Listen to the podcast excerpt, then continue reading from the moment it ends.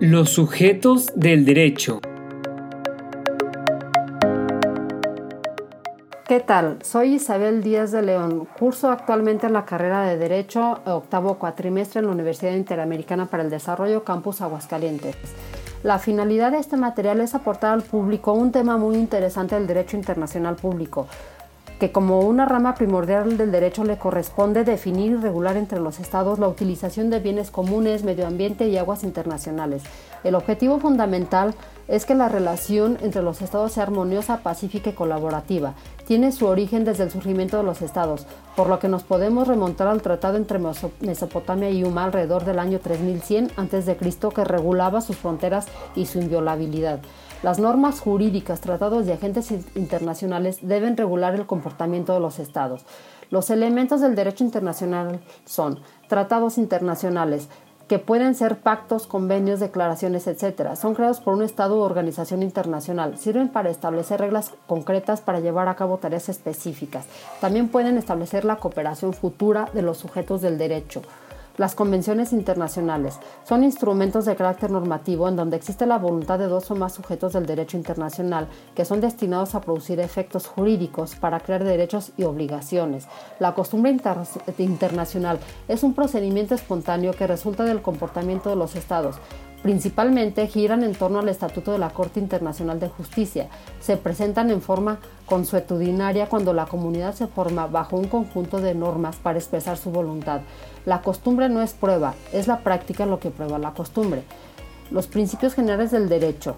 Los principios del derecho internacional no es tema nuevo. En 1942, el presidente del Comité Jurídico, doctor Mela Franco, remite al director general de la Unión Panamericana un documento relativo a la reafirmación de los principios fundamentales del derecho internacional documento que influyó en la redacción del artículo tercero de la Carta de Bogotá de 1948.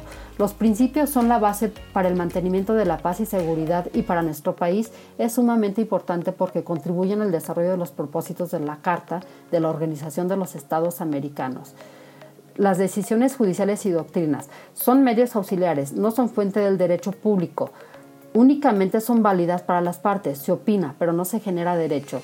El derecho internacional se enfoca a temas precisos como son los derechos humanos, desarme nuclear, delito internacional, refugiados, migraciones, problemas de nacionalidad, trato a los prisioneros, uso de la fuerza, conducta durante periodos de guerra y la utilización y protección de bienes comunes internacionales como medio ambiente, aguas internacionales, espacio intraterrestre, comunicaciones mundiales y comercio, comercio internacional.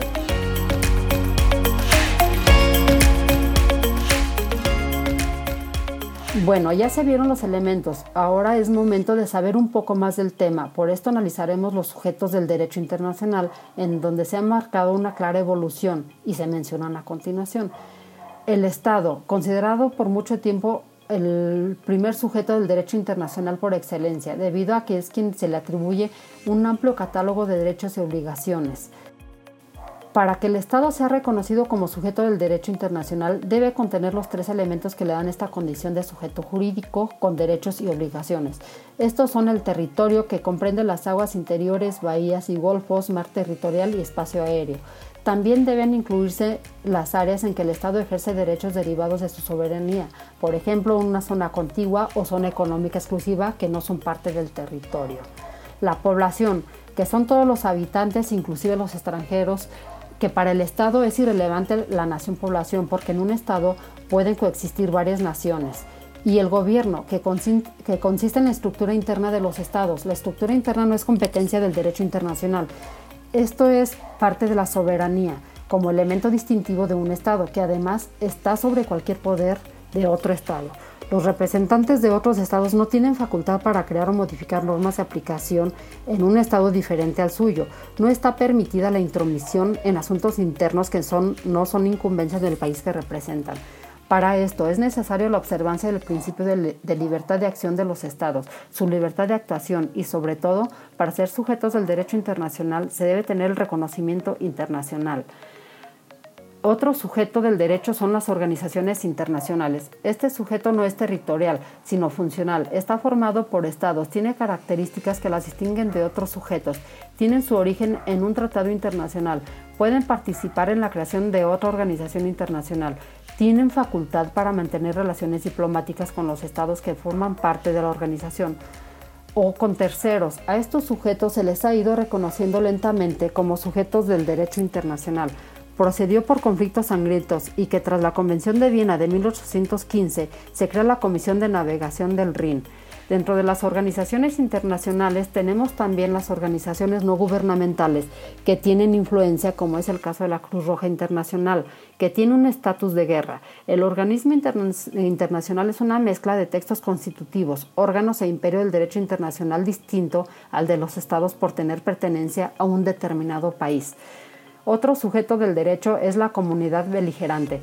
Reconoce en un grupo sublevado un estatus jurídico internacional. El grupo sublevado participa en conflictos internos como guerra civil, insurrección, rebelión política, levantamiento para liberar al país de algún gobernante interno o externo que ha sido impuesto, sucesión de rompimiento de estructuras federales, movimientos de liberación nacional. La, la beligerancia no supone algún juicio valorativo en relación con la rebelión más tiene que ver con el reconocimiento de algún hecho que requiere regulación para humanizar la contienda bélica. Por esto, este sujeto es de carácter temporal y las consecuencias jurídicas también. El Vaticano para el Derecho Internacional es reconocido como sujeto a partir del Tratado de Letrán de 1929. Cumple con los tres elementos de un Estado, que son territorio, población y gobierno.